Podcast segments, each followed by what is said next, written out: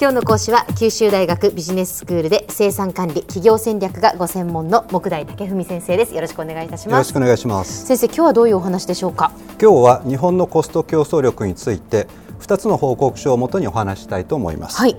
えー、いずれも世界のコスト競争力の勢力図が今変化しつつあるというお話です。最初にご紹介するのはアメリカのコンサルティング会社ボストンコンサルティンググループ略して BCG と言われますが、うん、えー、そこが発表した、えー、報告書です。はい。えー、メイドインアメリカ再びという報告書でして、えー、これは世界の主要輸出国25カ国を取り上げ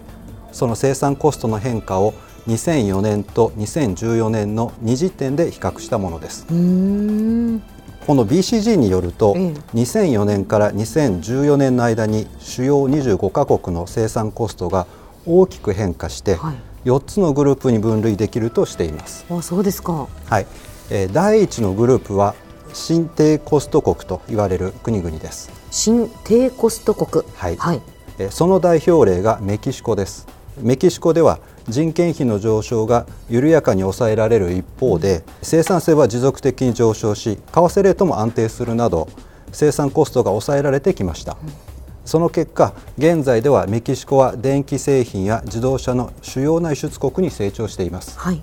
もう1カ国 BCG が新低コスト国として挙げているのは意外なことにアメリカです。アメリカでもメキシコと同様の緩やかな人件費の上昇生産性の継続的な改善といった要因に加えてシェールガス革命によるエネルギーコストの低下が低コスト化に寄与していますそうなんですね。本当にこうアメリカで低コスト国っていうのはちょっと印象がないなと思いましたけど、ね、意外な印象ですよね、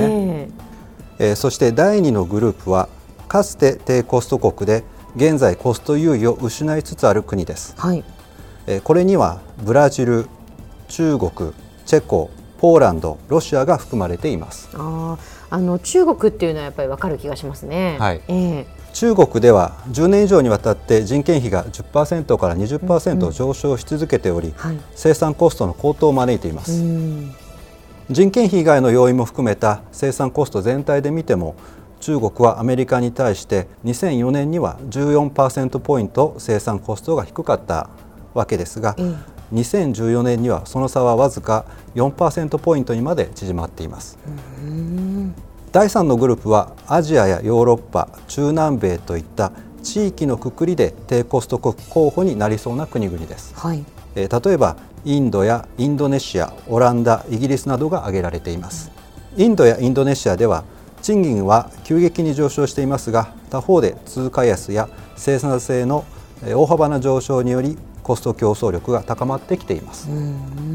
最後の4番目のグループは10年前にすでにコストが高く引き続きコストの高まっている国です、はい、オーストラリアベルギーフランスイタリアスウェーデンスイスといった国です、うん、アメリカの生産コストを100とするとオーストラリアは130ベルギー123フランス124イタリア123スウェーデン116スイス125といった水準になっています。先生ここまで日本が出てきてないんですが、はい、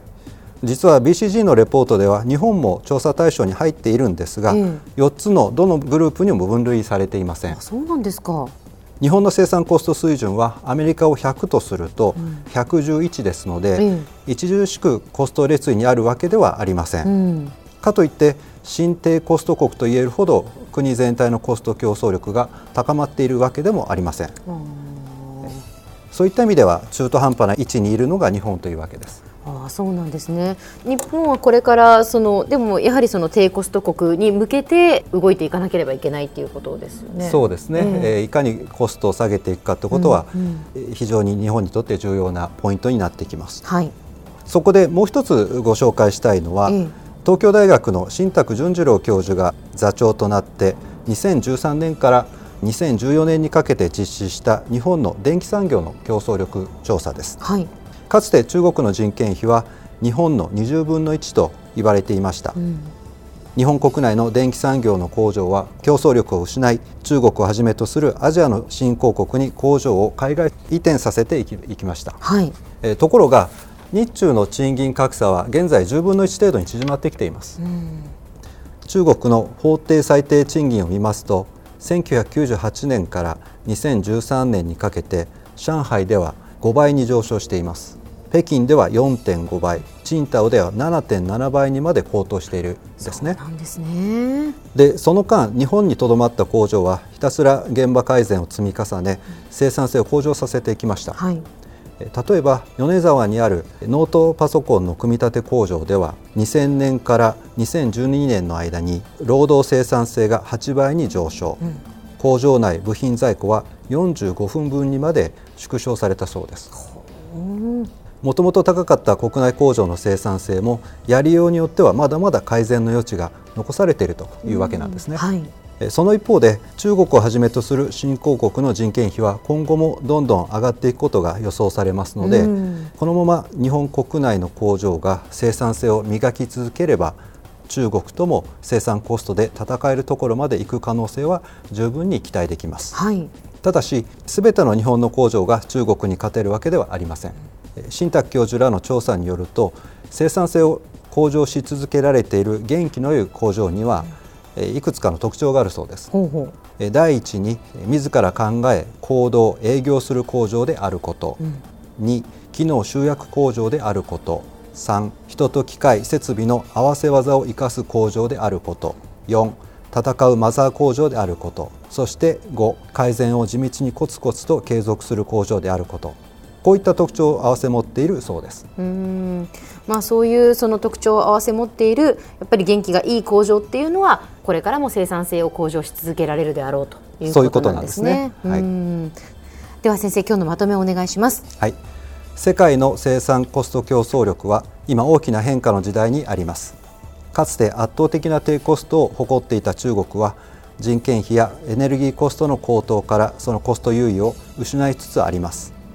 一方生産性の向上とシェールガス革命によりアメリカのコスト競争力は再び高まりつつあります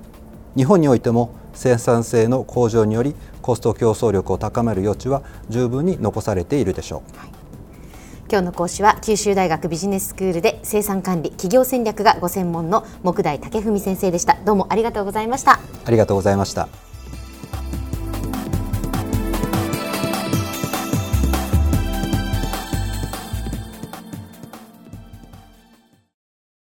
ゾクゾクグイグイメラメラつながるゾワゾワハラハラメキメキつながる。ズキズキ。モワモワ。ホカホカつながる。キリキリ。ザワザワキュンキュン。ガンガン。ワクワク。ウズウズドキドキ。ルンルンバクバク。九州人のいろんな気持ちつなげます。九州から輝こう。キラキラつながる。 QTnet